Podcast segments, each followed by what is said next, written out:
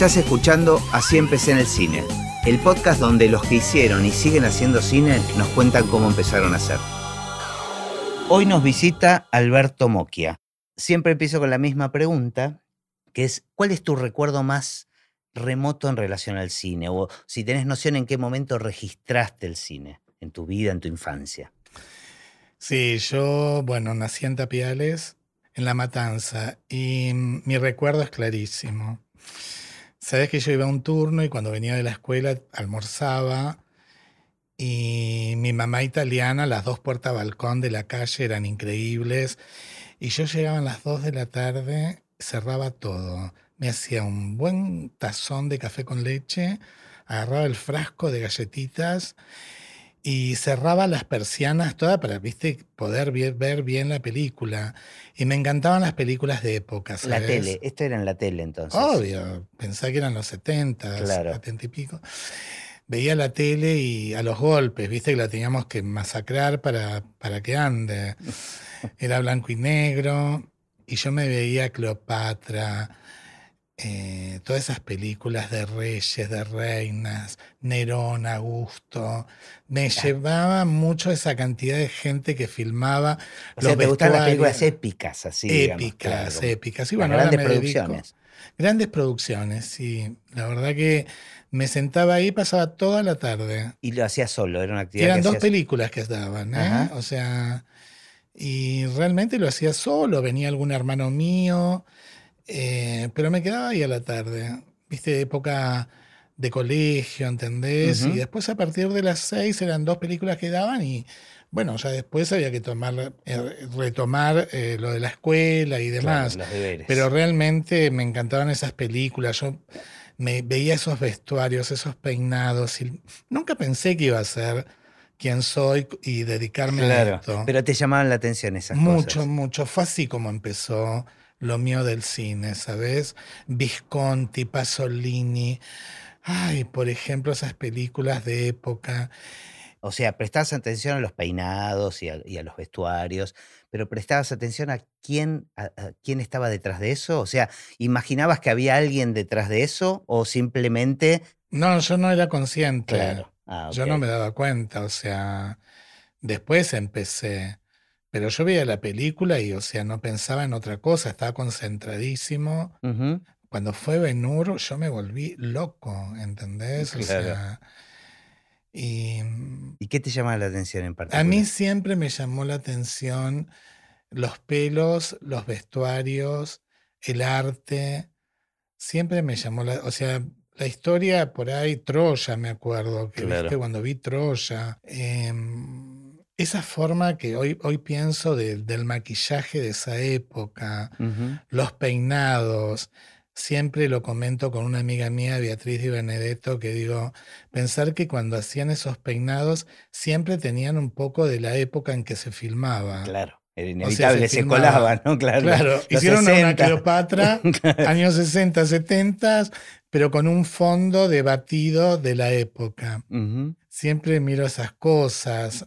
Me gusta ver mucho a las divas, las divas maquilladas, el estilo del maquillaje o cómo le hacían las cejas, que, que bueno, era como una producción a la cara. Estoy pensando que tal vez en, todas las que son películas de época no hay un registro de cómo eran los peinados, ¿no? O sea, al no tener eh, fotografía, digo, ¿cómo, cómo, cómo se...? No, no, eh, siempre hubo todo. O sea, lo que pasa es que antes buscábamos en revistas, en documentación gráfica y demás. Ah, está bien, pero una Cleopatra, por ejemplo. Una Cleopatra te metes en el museo, digo, hay estatuas. Yo que me después hice Nerón, Cleopatra, todas estas series, porque después las hice en, realidad. Claro. Y, y bueno, se trabaja esas épocas con estatuas y demás. o sea, vos podés leer en una estatua, entender cómo estuvo trabajado el peinado. Un romano, claro, sí. Ya, interesante. Y no lo vemos desde el figurín, o sea, desde. Porque ese está interpretado. Claro. Eh, a mí, bueno, mi jefe, que era la peinadora de Visconti y de todos estos grosos, me hacía ver las estatuas. Mirá. O sea, eh, ¿A tu jefe en dónde? Ya vamos a llegar, pero adelantame un poquito. Yo después de siete años en el Tíbet me llevaron a Italia. Bueno, no, entonces pará, porque quiero llegar hasta siete años en el Tíbet. Volvamos a la infancia. ¿Y recuerdos con el cine, con la, la sala de cine tenés? Sí, mi primer película, le agradezco a Dios, eh, fue en la avenida Crovara y San Martín y fui a ver Nazareno Cruz y el Lobo. Ah, qué genial empezar así en el cine. Fue algo que te digo que, que me volví loco. O sea, como película de adulto, ¿no? Antes había visto en Los Ángeles, acá en cine. Avenida Sí, Corrientes. Corrientes, había visto Bambi, todas esas cosas, pero así como una película que fui al cine con mis amigos, me fui a ver Nazareno Cruz y el Lobo y, y realmente me volví loco. Pensé, ahí sí ya vi la mano del de atrás. Que hay gente que se dedica a eso, digamos. Claro. Siempre me acuerdo del infierno que hizo él en una pared con todos cuerpos que se asomaban, que era maravilloso. La verdad que, mm, bueno, Fabio, mi ídolo. Sí, sí, sí. De muchos, ¿no? De muchos, todos. sí, claro. Bueno, y cuando terminaste la, la secundaria, ¿ya tenías claro lo que querías hacer? No, tuve un tema con la secundaria, pues no la pude ni siquiera terminar, Ajá. Porque no me gustaba realmente. Yo me la pasaba peinando a mis compañeras. No, yo vengo de la época de que los pupitres eran de a dos. Y la de adelante, pobre, le hacía trenzas, Pero ¿de dónde, de dónde rodete. venía este, este interés por el pelo? Bueno, mi hermana era peluquera, em, qué sé yo, me viví, viví en un ambiente femenino, ¿no? Digo, de mujeres, mi, mi hermana era una época donde usaba pelucas, pestañas, uñas, estaba muy, muy producida ella. Y era la época del momento, ¿no? Setentas. Y bueno, y me gustaba todo eso, y me gustaba, y a mis vecinas las peinaba. Siempre fue lo mío, o sea, me gustó siempre. Yo sabes que Lo tenías clarísimo, como, jamás hice otro trabajo en mi vida. qué genial. O sea, yo empecé, estaba en la secundaria, me iba mal, mis compañeros en los recreos me decían, anda a estudiar peluquería, pero ¿cómo hago? Mi papá me mata. Era una época donde, viste, ser peluquero no era, tenías que ser arquitecto, médico. Claro. Y- Entonces, y, me en, tu hicieron casa, la- en tu casa eran profesionales, No, no, Ah, no, pero de pero tenían la aspiración de que lo seas. Claro, hijo de italianos, Claro, imagínate, claro. arquitecto, mi papá constructor, eh, y soñaban con que yo fuera arquitecto y no pude nunca, me fui. Ujú. Y me hicieron mis compañeras, me averiguaron todo y fui a estudiar Academia Solis Liniers. Mira, Y entonces, como me pasé a turno noche, el tiempo que yo tenía que ir a la escuela, mi viejo no entendía, ¿entendés? O sea, mi mamá sí le había dicho. Entonces yo desaparecía todas las noches y me iba a estudiar peluquería. Ah, y tu viejo está convencido que vos estás estudiando otra cosa. Claro, hasta que, bueno, una vez que me, me instalé como con la profesión, Ujú. le dije, digo, bueno, papá, mira, yo soy como peluquero eh, en la escuela. Bueno, en realidad no me fue bien, empecé a repetir y...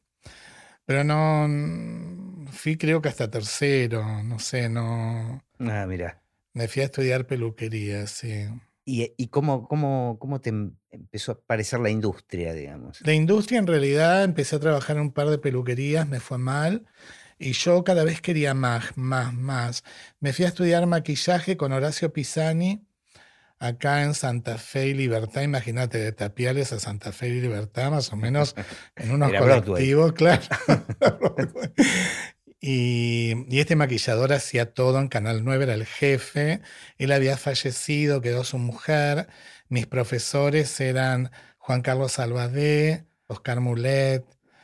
Pobre, me va a matar Oscar Mulet, porque si digo que era mi profesor, va a quedar como un poco Era un profesor muy joven. Muy joven, era, teníamos la misma edad.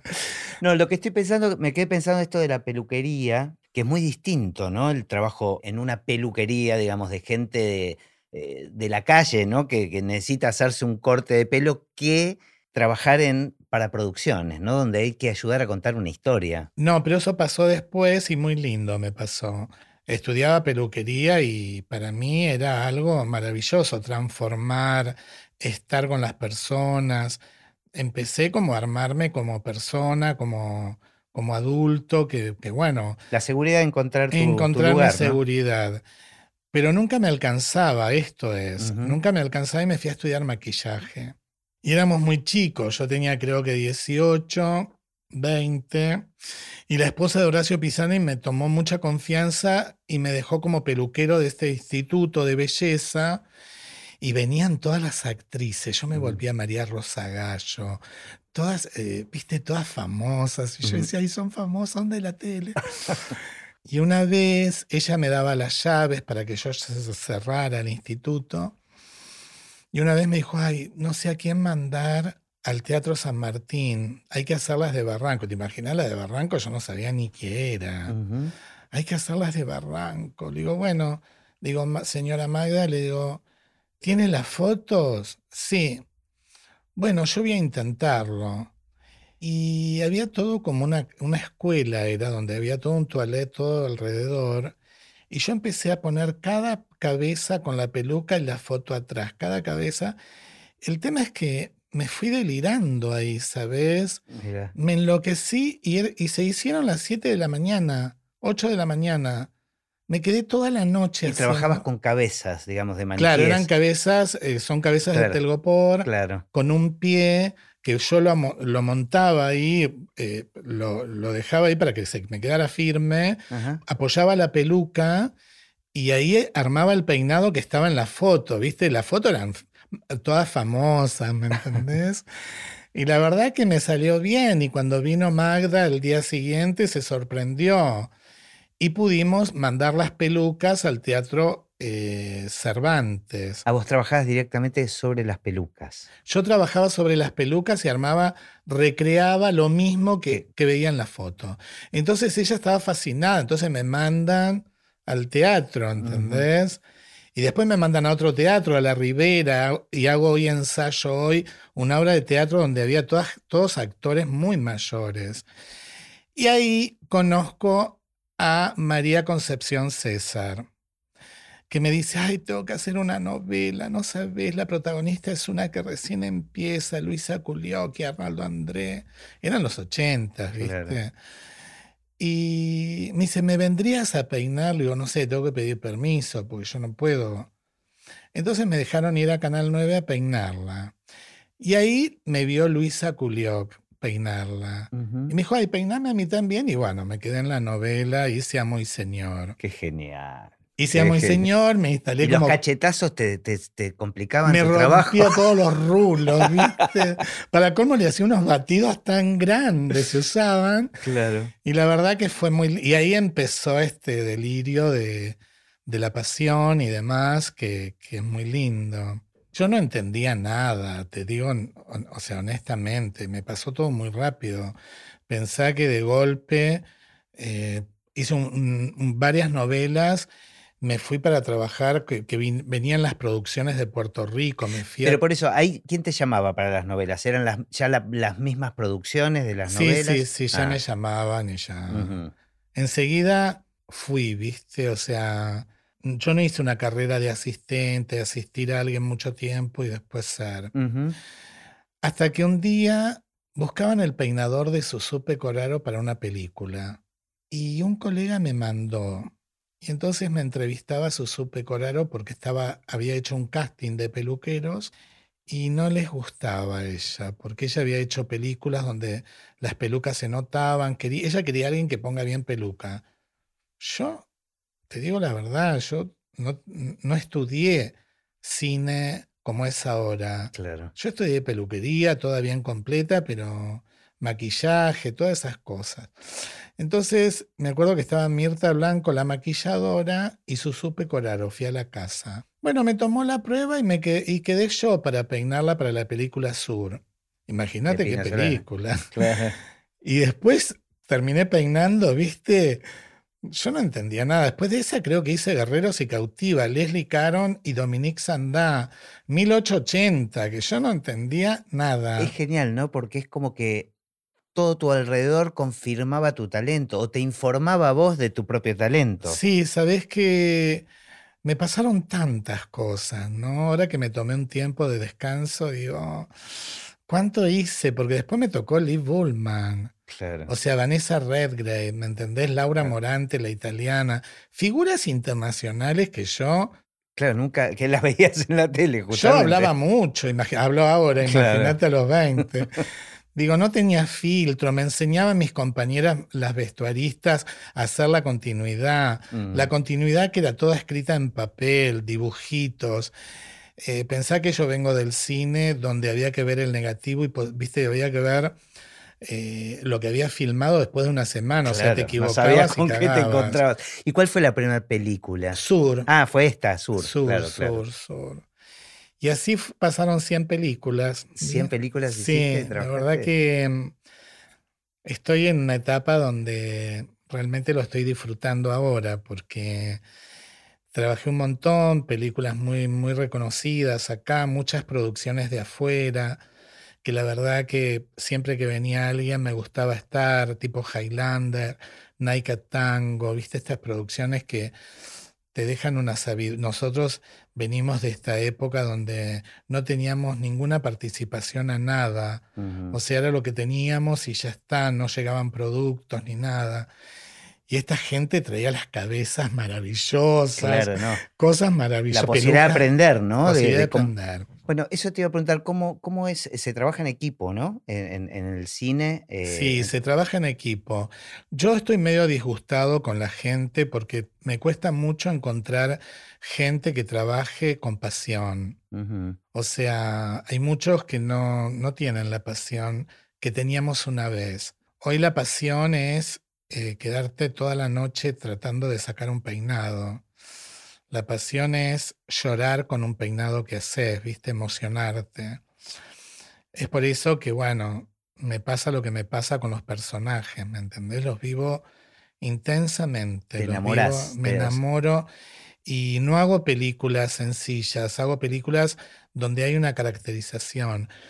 Yo particularmente soy caracterizador. ¿Y cómo, cómo te definís? ¿Cómo, cómo Como caracterizador. Caracterizador, ¿no? Maquillo y peino. Porque yo en realidad, con, o sea, yo trabajo con los directores y yo armo el personaje junto con ellos y esto me gusta, esto no me gusta, ponele acá, ponele allá, digo. Y ahí es como que van haciendo el personaje. ¿En qué momento de la preproducción entras? Bueno, yo en Sama estuve un año y medio antes. O sea- el, el guion ya estaba listo. Estaba listo, pero por ejemplo después hay modificaciones y demás, pero yo Gilda la laburé con Lorena Muñoz de un, una de un modo personaje por personaje. Hoy es más fácil porque le mandas una foto, che, retoqué esto, ¿qué opinás de esta peluca? No, no me gusta, poneme una más, más dorada. Antes había que hacer las pruebas in situ, ¿no? Con- Ay, no, las pruebas con, con Con- fotografía que te mataba la producción para no revelar tanta foto. Claro, Las claro. Polaroid de continuidad, todo era carísimo. claro. Pero bueno, se hizo igual el cine y maravilloso nuestro cine. Me contabas un poco cómo era el equipo, cómo está conformado, digamos, el equipo de, de caracterización. Bueno, antiguamente había un maquillador, un asistente, un peinador y un asistente, o un maquillador y un peinador. Eso, la verdad que me costó mucho. Acá fui denunciado en mi sindicato porque yo venía de hacer estas películas con la gente de afuera, que por ejemplo una figura tiene una persona sola que la maquilla y la peina. Claro. Entonces empezó el rubro maquillaje y peinado. Mm, Pero me costó mucho porque recibí un poco maltrato en esa época, eh, como denuncia de los colegas y demás, pero hoy es maquillaje y pe- peinado. pero ¿por qué te denunciaban? ¿Porque hacías todo vos o...? No, porque yo sabía maquillar y peinar y lo podía poner en una actriz. Y las actrices quedaban contentas y el director también. Pero nosotros tenemos un sindicato que es el SICA, que vos ahí tenés, era el rubro maquillaje y rubro peinado. Claro. Ah, ok. Hoy yo saco contrato de maquillaje y de peinado. Saco los dos contratos y es lo mismo para ellos. Entonces, al inicio fue complicado Ah. esto incorporarlo. Claro. Por ejemplo, una publicidad, tenía que ir el maquillador y el peinador, como que no podían hacer las dos cosas. Claro.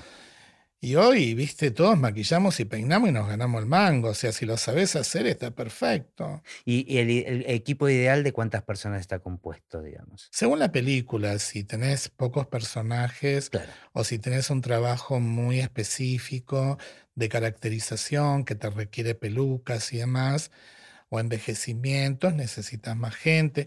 Mm, Yo, puedo, yo delego muy bien el trabajo, no, no tengo problema de- con el delegar. A mí me respetan mucho mis colegas y les agradezco mucho. Y bueno, puedo armar un equipo. Por ejemplo, el de Yossi fueron cuatro personas que me asistieron en Uruguay. Eh, Uruguay se está iniciando con esto del cine y están teniendo una cosa maravillosa que, que es la industria. Pero nosotros, por ejemplo, siempre digo lo mismo, cuando venía alguien de afuera, para nosotros eran dioses. Claro. ¿Me entendés?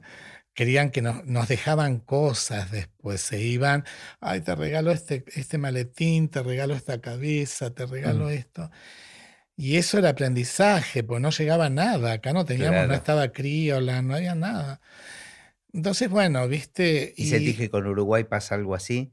no, no les pasa, o sea, no lo sentí yo. Ah, Y la verdad que, que está bien, yo trato de enseñar mientras trabajo, estoy acostumbrado a armar un taller de producir pelucas y pelucas y pelucas, porque me gusta que los extras me cuenten la historia, que son los que más me la cuentan. mm, El fondo, a veces uno dice, bueno, es extra.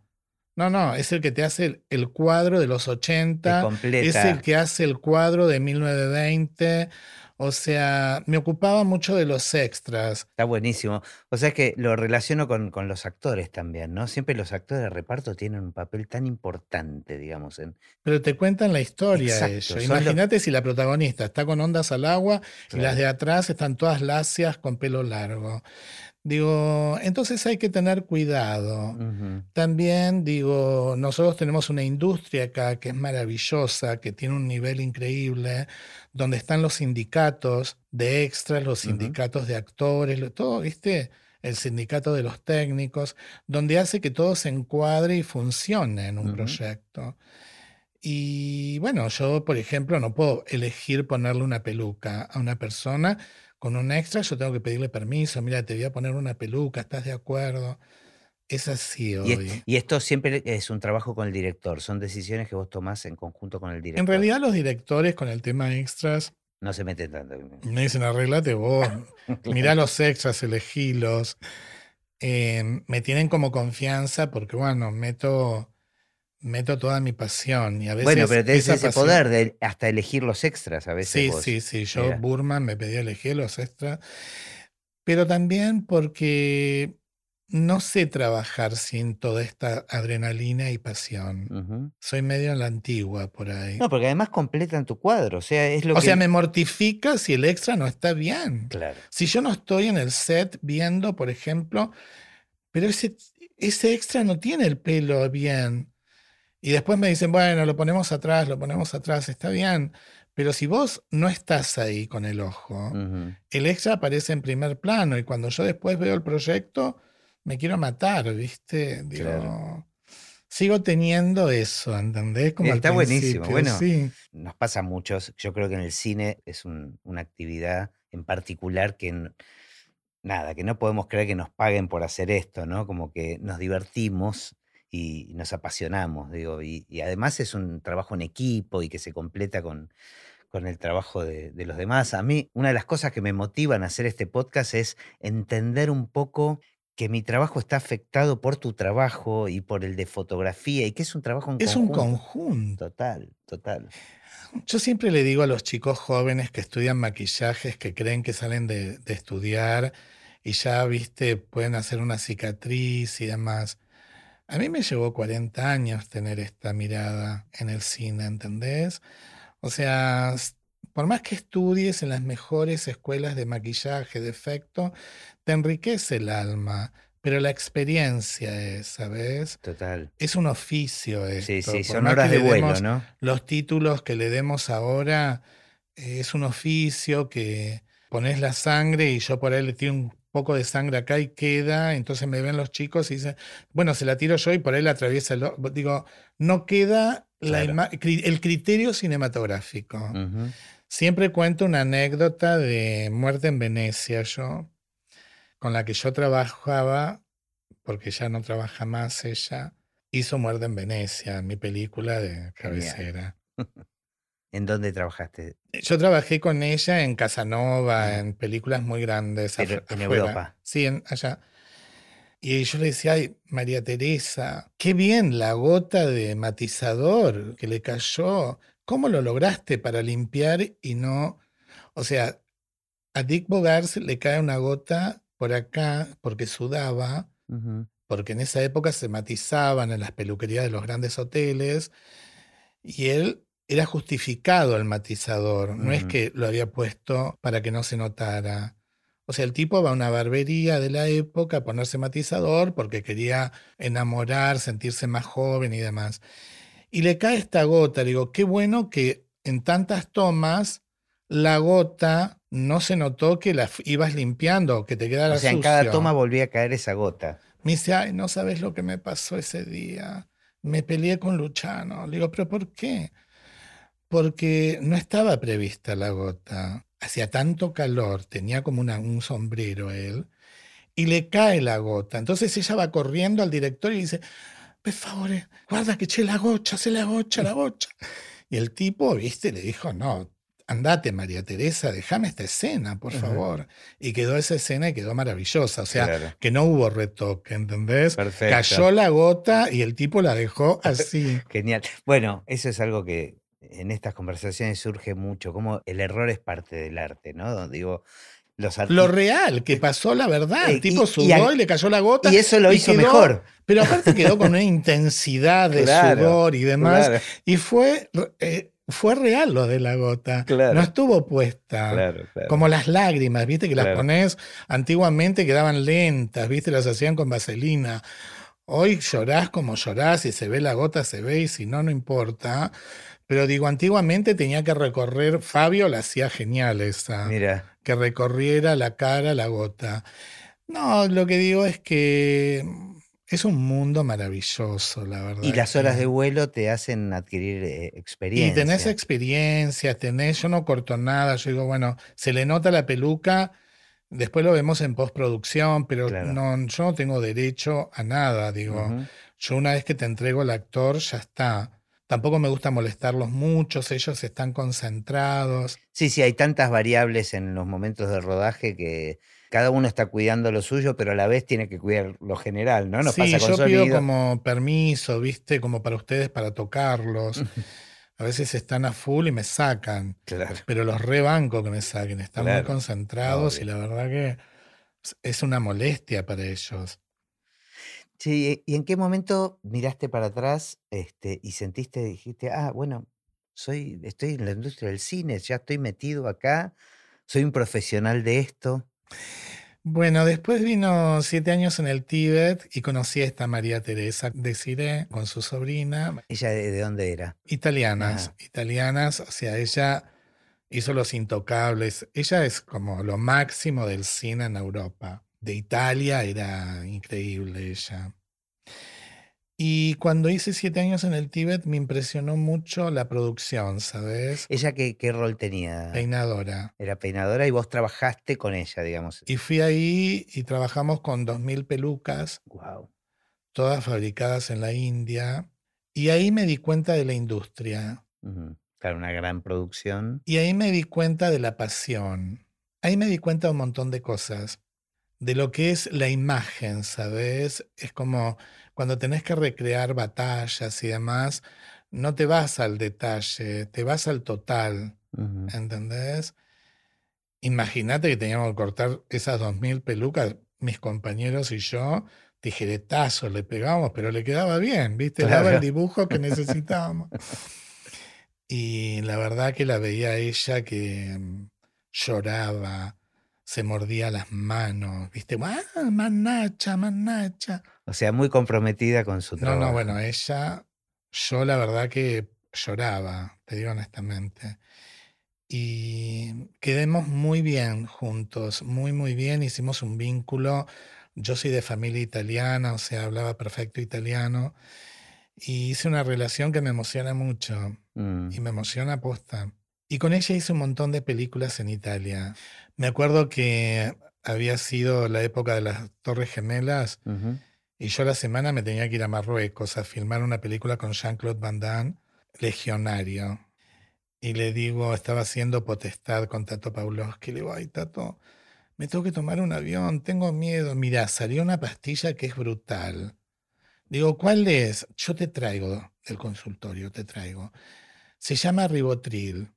Vos subís al avión, Y todo te huevo. tomas un ribotril y estás perfecto. Imagínate que mi vuelo era Buenos Aires, Roma.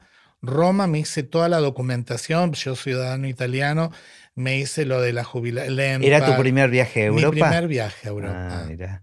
mi primer viaje como para trabajo. Sí, sí, sí, claro. Me hice toda la documentación y me mandaron en un avión a Marruecos, que fui a Tánger, ¿no? Empezaba en Tánger la película. Y la verdad que fue maravillosa experiencia, fue trabajar y trabajar. A mí siempre me gustó el lugar como los talleres, ¿viste? Donde por ahí somos 15 peluqueros y 12 ocu- los 15 trabajamos en la movida del comienzo, pero después 13 van al set claro. y el resto preparamos material, pelucas y demás. Y como tengo una personalidad así fuerte, yo podía manejar perfecto todo eso. Ujú. Y con mi italiano, que mis compañeros italianos ni se daban cuenta que era italiano. Que eras Que argentino. era argentino, perdón. Entonces no, no, no recibí buen trato. Ah, mira. Ah, Y- tan, tan buen italiano, que en tu casa se hablaba italiano. Claro, sí, sí, se hablaba en italiano y yo, como era el más chico, italiano. Italiano, un italiano del sur, ¿sabes? Que ahora ya, bueno, se me fue y me quedó más el romano. Pero mm, la verdad que lo disfruté horrores. Disfruté mucho esa película, batallas, guerras, ¿viste? Después de esa me llamaron, me acuerdo, para hacer Troya, otro peinador. Y me quisieron en Troya porque filmaron en México. Entonces era el nexo entre los italianos y los mexicanos. Ahora, estabas metido en estas grandes producciones, en Troya, por ejemplo. Digo, hice el link inmediato a tu infancia viendo Cleopatra. Bueno, y, y- después de esa te cuento, hice Augusto con Peter O'Toole, Nerón, Casanova, Ajá. Cleopatra, eh, San Pedro, te- la te parabas un segundo y decías, no puedo creer que me esté pasando esto. Yo siempre lloro. Yo lloro, yo la verdad que...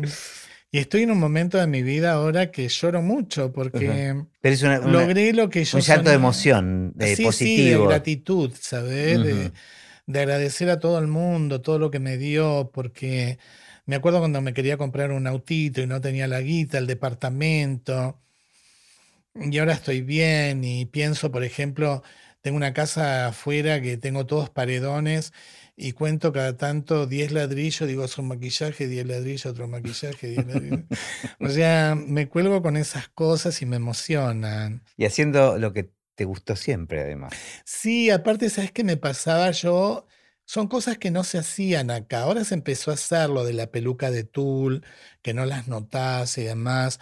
O la- me acuerdo cuando entré a trabajar a la Pasión de Cristo, desde la mañana a la noche era pegar barbas pelo a pelo. Pelo a pelo, ¿entendés? O sea, yo todos pelitos, pelitos, pelitos. Y claro, eso es experiencia. Claro. O sea, la primera barba te va a salir para mal, la segunda más o menos, hasta después de la número 50 te va a salir bien. El tema es que, viste, en estas películas de época es resolver. Porque vos estás en un lugar donde no es que podés salir a buscar una peluca. Claro, además, ¿no? Vos, Locaciones eh, muy aisladas, ¿no? Claro, entonces tenés siempre estos talleres que es armar pelucas, marcar pelucas. Las pelucas que no son de pelo, viste, llevan un proceso distinto de marcado. Y bueno, me gustó mucho el taller. Mm. Y siempre fui líder. Siempre manejé bien los equipos, siempre y cuando la gente es apasionada, viste, el Claro. marroquí tenía una necesidad de laburar. Y la verdad que, que me fue bien, me fue bien. Y esta mujer daba clases en el Centro Experimentale di Roma, que es eh, frente a Chinechita, que es una universidad del cine muy, muy grande, que son elegidos los que entran. Y yo, mi amiga y demás, Beatriz, empezó a hacer cine a través de Piero Tosi, de ver las películas de Visconti, viste, todas estas cosas maravillosas. Y me tocó irme un mes. Ella me dijo, ay, Alberto, ¿sabes que tengo que ir a dar clases a la universidad, al centro experimental? Eh? ¿Vos qué decís? ¿Te vendrías? Obvio, le digo. Me fui a vivir con ella un mes. Genial. En una casa maravillosa. Estas italianas, imagínate, buenos autos, joyas, buen, buen comer, ¿viste? La pasé en un palacio donde vivía ella.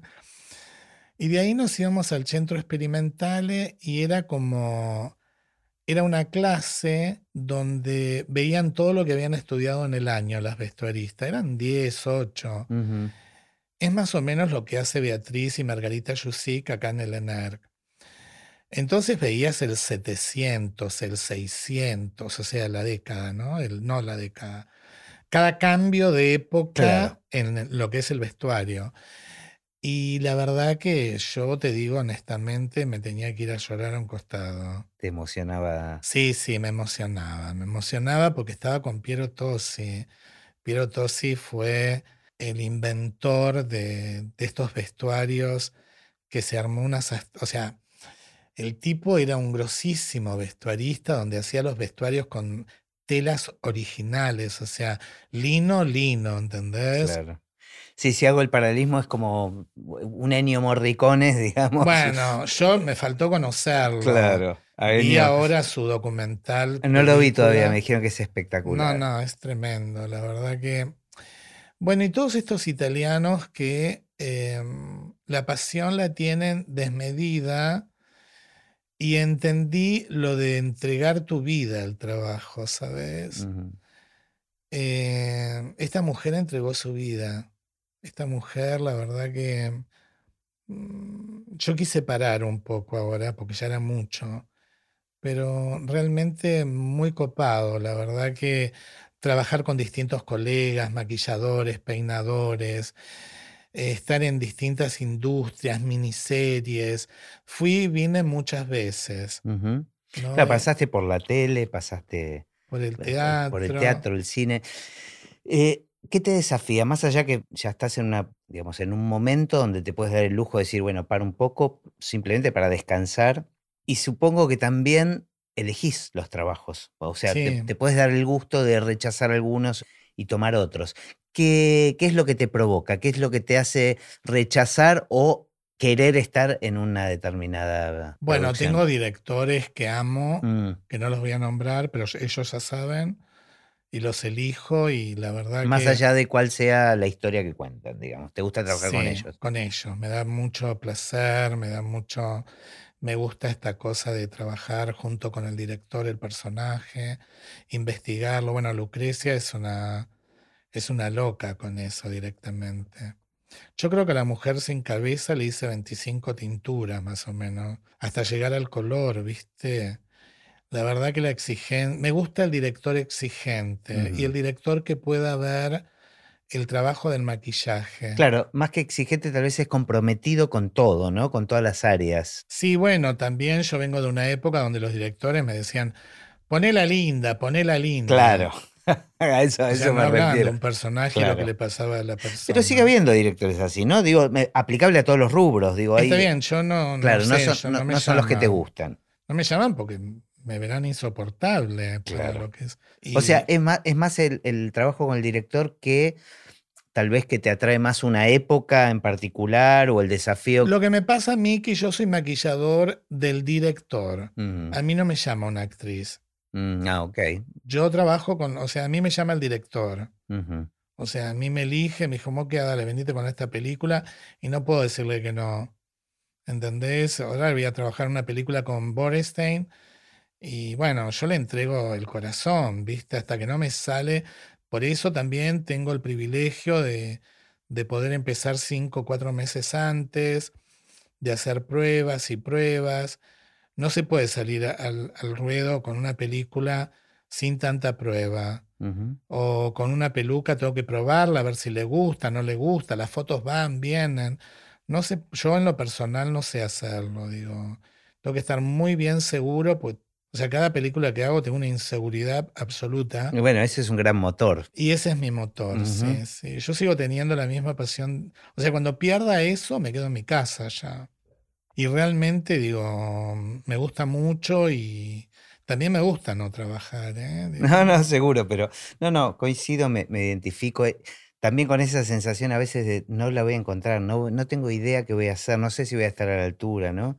Sí, pero sabés que todo, te- vos tenés un chip en la cabeza que todo te viene. Bueno, es parte del proceso, Es parte del Sí, proceso, sí. sí. Sabes que doy clases con, con Beatriz, que siempre la nombro a ella porque es mi amiga, mi hermana, es con la que compartí toda mi carrera con ella, dándome el ok, no ok, eligiendo las películas. Cuando estaba con Pirotosi, me acuerdo que la llamaba por teléfono y le decía, y ella mm, revivía todo lo que yo le contaba. Y le doy, cla- doy clases con Beatriz en el ENERC. Y la verdad que yo veo gente que vos le hablas de Visconti y estudian cine y no saben quién es. O sea, veo cosas como que, ¿dónde está la pasión, no? Mm. Digo, me gusta la gente apasionada absoluta en todo. Apuesto a la pasión todavía. Para mí es insostenible trabajar en cine sin pasión. Mira, me acuerdo que hice una película a gusto, que había unas batallas y me dijeron, bueno, Marruecos hace calor. No me había llevado ropa. Me llevé la ropa normal, ¿viste? Frío esas madrugadas de, de- Me acuerdo que a Peter O'Toole le tenían como una carpa, ¿viste? Con calefacción, pero a mí no me la iban a poner. Claro. Digo, y Aparte eso... ahí en el desierto, ¿no? El En el desierto a la noche es desierto. bravísimo. Sí, tal cual, tal cual. Y digo, el desierto también era jodido, ¿viste? Tormentas de arena, todo te pasa. Y la verdad que vos, o sea, si no amás esta profesión, si no Sí. tenés esta pasión, Sí, sí, hay muchos vas, motivos para bajar. te vas, pasás seis meses fuera de tu casa. Claro, claro. claro. ¿Entendés? Ujú. Pasás enojos, enojos de la gente, convivencia. Hay que convivir, ¿viste? Y estás fuera de tu casa. Por eso los gringos lo que tienen es que, por ejemplo, eh, estás en un lugar y ellos te pagan el pasaje de tu pareja Ah, para que te vaya a visitar, siempre te dan el hotel, porque ellos entienden también Claro. que es mucho tiempo y vos no podés dejar de ir. O sea, no podés salir. Bueno, eso en las producciones donde cuentan con, Bueno, con los recursos, ¿no? Este, No, a, veces, digo- a, a- a veces acá. Sí, no, este, lógico. em, También, perdonadme, sí. una producción dura siete, ocho semanas Claro, o cinco, también claro. están haciendo con cuatro semanas. sí, sí, sí. Hablo de películas de seis meses y eso. Totalmente. Me contabas antes de que empecemos a grabar la conversación que te gusta hacer un trabajo social. Contame un poco de eso. Sí, la verdad que hay un grupo construyendo que me convocaron para dar clases en, en el barrio de Itatí, en el barrio Sarmiento y demás. Y la verdad que, mm, que lo disfruté mucho. Te- tuve, llegaba a tener 20 personas de alumnos. Igualmente era para que tengan una ilusión. eh, me iba todas las semanas, 10 clases le daba y terminaban maquilladoras. Y yo a esta gente le pedía únicamente que, que- que le entreguen como un maletín lleno de productos para que ellas puedan hacer en el barrio algún maquillaje y demás. Claro, eso, eso te iba a preguntar, ¿con qué orientación enseñabas, digamos? Una orientación básica, un lenguaje básico, que te aman, un lenguaje que... Pero vos le contabas que trabajabas para cine. Sí, el tema es que al haber hecho Gilda, entré mucho en esos lugares, Claro. ¿sabes? Mm, Entonces, todos amaban a Gilda y era un claro. personaje muy popular. Si le digo Sama, por Ah, ahí ni, ¿me entendés? Obvio. No, pero estaba pensando en esto, como a vos te marcó esta, digo, la figura del maestro, ¿no? De alguien Sí. este, donde... Y qué importante es volver a transmitir eso, digo, lo que uno sintió tal vez con alguien que lo marcó. Sí, pero mirá trata- qué loco. Yo no doy clases a maquilladores ni a nadie, sí a esta gente. mm, Porque es como devolver un poco de donde vengo, ¿sabes?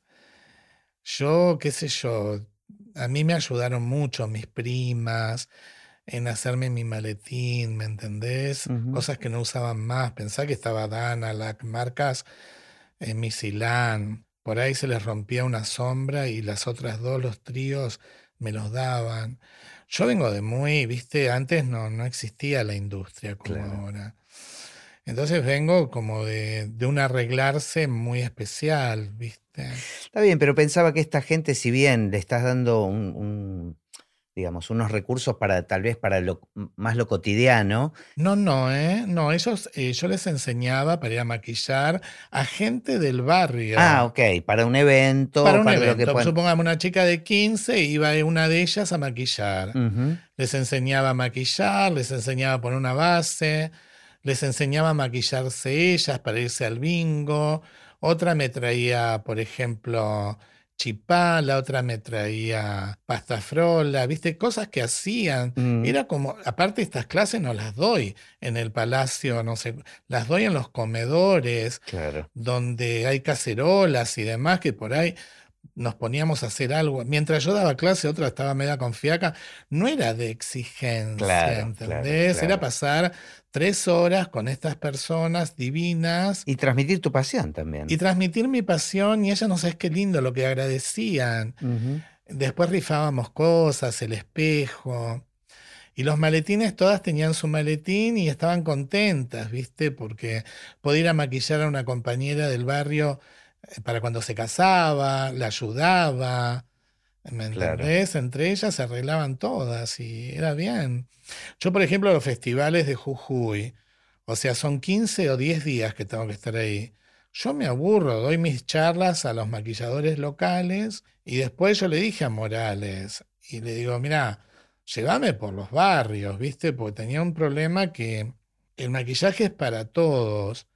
Ahora está todo más abierto, pero por ejemplo, las chicas así, que yo me metía en barrios para LGTB, ¿viste? Por ejemplo, me iba a barrios a encontrarme con las chicas, les llevaba maquillajes de acá, aprovechaba mis sponsors para que yo le pueda llevar productos, pedí donaciones a todas las actrices que siempre me dan, todas, saben de lo que hago.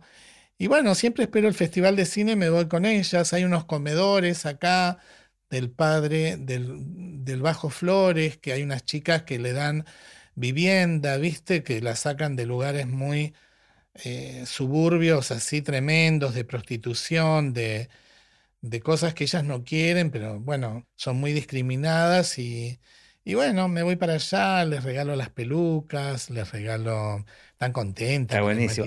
No, porque aparte digo, más allá del uso, del uso cotidiano que le puedan dar, también es es de sentir que hay un mínimo, una mínima posibilidad de acceso también, ¿no? No, bueno, hay chicas que de ahí pueden sacar una profesión, también es un momento que están ocupadas, es un momento de felicidad.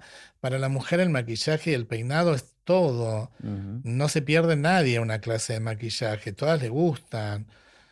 Bueno, casi todas, pero digo, eh, la verdad que lo brindo, si no estoy haciendo nada y me necesitan, yo voy no me gusta lucrar con eso, ¿sabes? Está estás lucrando en el sentido de que estás devolviendo algo que se te, se te dio. Sí, a mí me fue muy bien, mm. más de lo que yo creía. La verdad que no puedo creer dónde llegué, ¿sabes? A los lugares que estuve.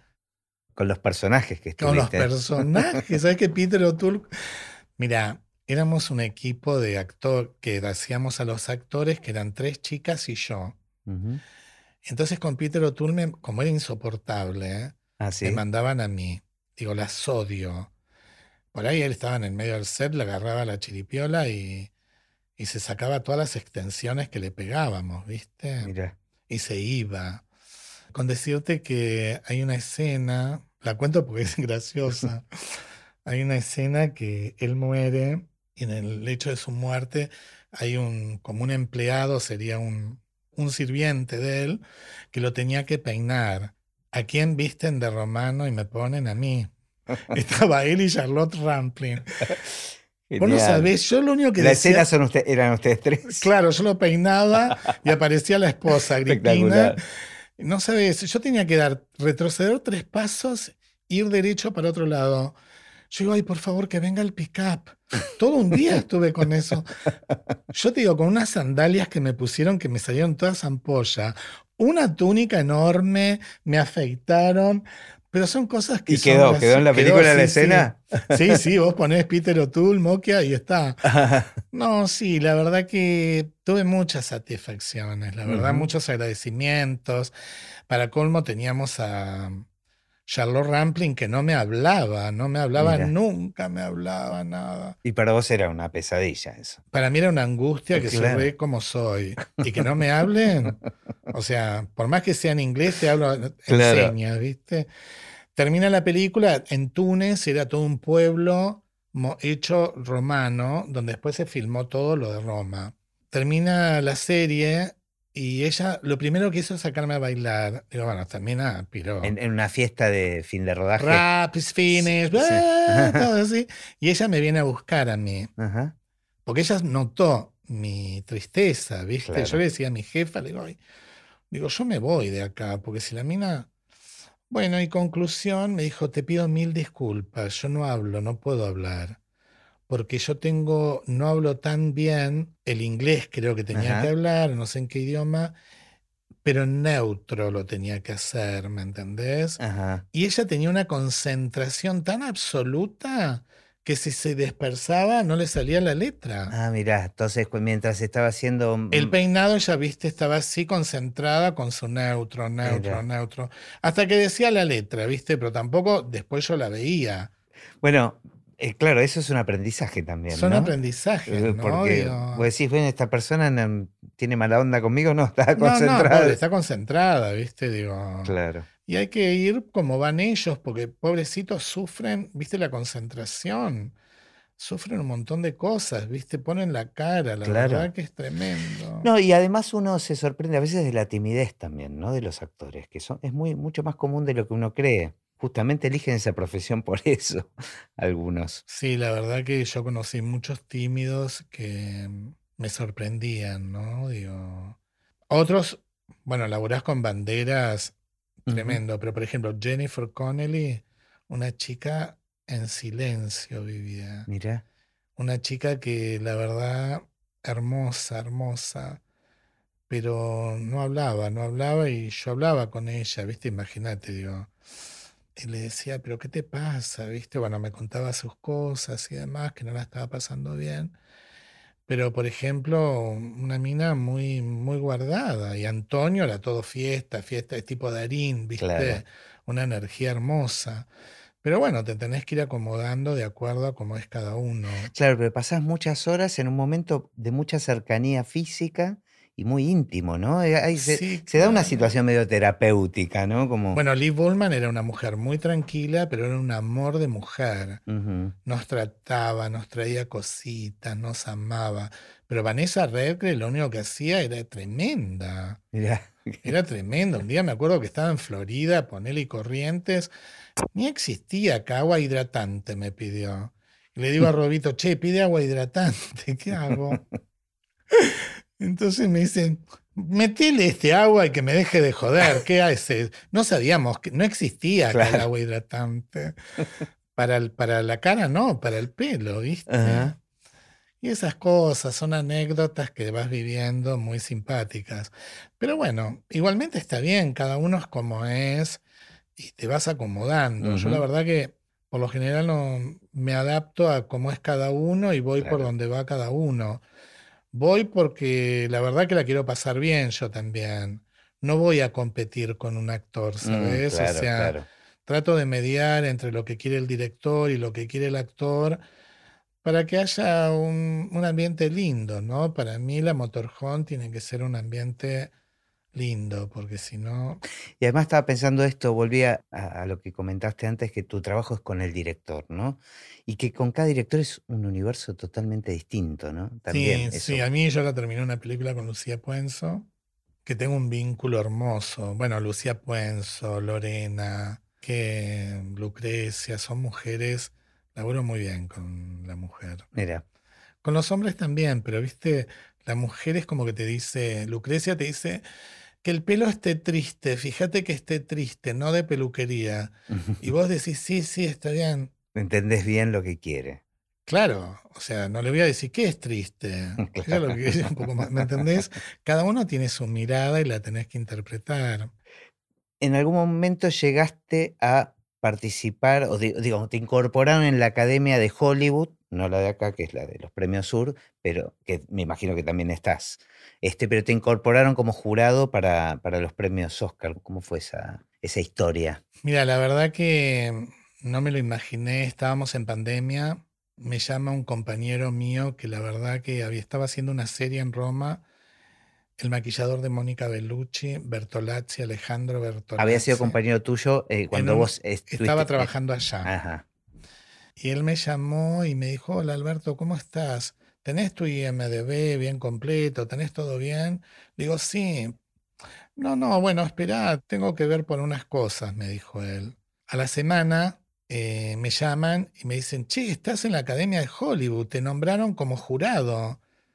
Yo dije, me están boludeando, ¿viste? Estoy al pedo acá encerrado. digo. En plena pandemia, además. En plena pandemia, la verdad que fue un placer. Y la verdad que soy jurado de los premios Oscar. Pero ¿cómo, te metieron sin, sin avisarte. No, no, ellos te nominan Ah, y después te preguntan, ¿querés ah, participar? ok. Eh, no es que, o sea, eh, él, como se ganó Oscars, Oscar se dice, no, se ganó Sí, Oscar, Oscares. no Oscars. sé. Sí, se ganó un par y digo, Y él, y él propone gente nueva para incorporar como claro, jurado. entonces como no había en Sudamérica eh, En- votante de maquillaje, eh, entonces me eligieron y obvio, dije que sí Claro. rápido. Que nosotros lo que hacemos es votar al maquillaje y a la mejor película. Ah, la mejor película también. Sí, en mi rubro voto. Y me dio mucha alegría porque era pandemia, no nos dejaban salir a trabajar, el los sindicatos, eh, el Ministerio de Salud creía que nosotros trabajábamos un poco más con, no sé, con virus Sí. directamente. Cuando nosotros trabajamos con una limpieza, es una clínica nuestro, nuestro lugar de trabajo. Por eso me alegró mucho, porque Claro. pude, viste, pude explicar que también el maquillaje existe, que no es solo un director, un director de fotografía o el sonido, que también hay maquilladores, porque era como que llegaba hasta vestuario, Mm, viste, los, los que podían votar. Claro. Y también entramos nosotros y me dio mucha alegría para todos mis colegas que, que bueno, que, que esté como jurado y voto todos los años y, y entro en la plataforma, que veo todo. Eso, ¿no? ¿Cómo es el proceso? ¿Son muchas películas que tenés que ver? Sí, en realidad hay un comité dentro de los... De cada rubro hay como personas que se dedican a ver todas las películas, mismo del rubro, Y, y, eligen como preselección. 10, claro, Ah, como las de acá. Claro. Eh, es el mismo formato. Mm. Entonces vos de esas 10 las ves y elegís 5. Mm.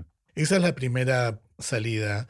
Y después de esas 5 elegís una, la que te gusta. ¿Y, y estas cinco las ves enteras o llega un momento donde, porque digamos, a vos tal vez la trama no termina de este, definirte, o sea, No, capaz que ves los primeros honestamente, 15 minutos, 30 minutos y ya te das cuenta del trabajo que hay sobre, sobre maquillaje. Claro, veo, o sea, también las que están elegidas tienen un trabajo de maquillaje. Yo miro mucho las desde época. Me gustan las que tienen caracterización. A mí las que tienen mucho digital me aburren. Me gusta donde hay buenos, buenos trapos, así vestuarios, peinado. Por ejemplo, me acuerdo que el año pasado voté la de Cirano, que me pareció hermosa la película, me pareció de una elegancia el vestuario. Hablo del vestuario que está, en- está también el maquillaje y el peinado. Total. Y el arte, ¿no? Y el arte, sí. todo así, era, era divina.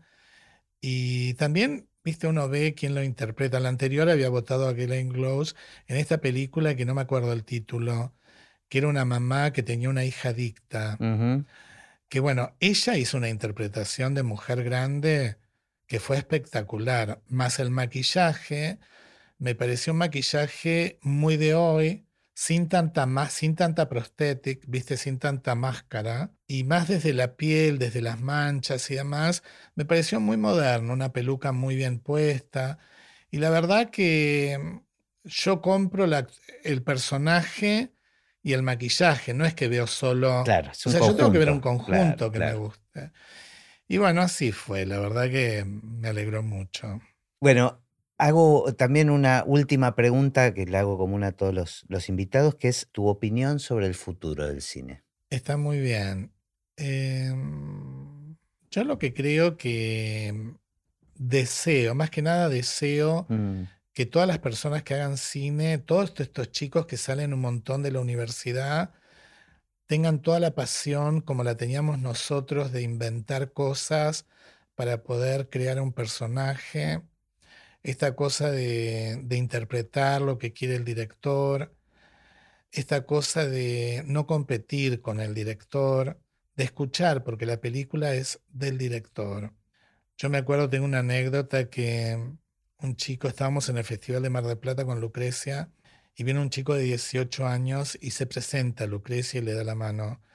Ponele Carlos Alberto Gómez, director de cine. Y Lucrecia nos mira. ¿Cómo salen los chicos? Claro, la carrera es de director de Mm. cine y está muy bien, pero eso es un- se tiene que construir, director. La carrera es esa, me parece genial, pero aparte de eso tiene que haber pasión, tiene que haber mucho trabajo también de, trabajar con actores, hay que trabajar con los actores, hay que saber poner la cámara, es una unión de cosas que realmente los chicos eh, les deseo que, que los tengan todos. Hay muchos directores jóvenes maravillosos y bueno, pero es tantos los que hay, tantas universidades y demás, que les deseo a ellos que, que bueno, que, que tengan pasión. mm. La verdad que es importante la pasión. Pero me encanta, me encanta que cerremos con eso. Este Está es muy un, bien. es un lindo mensaje. Bueno, muchas gracias. Por nada, un placer.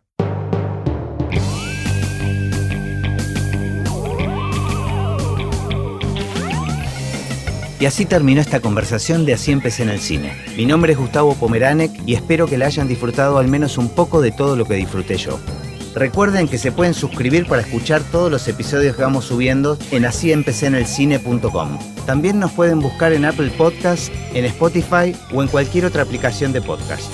Los espero en el próximo. Chao.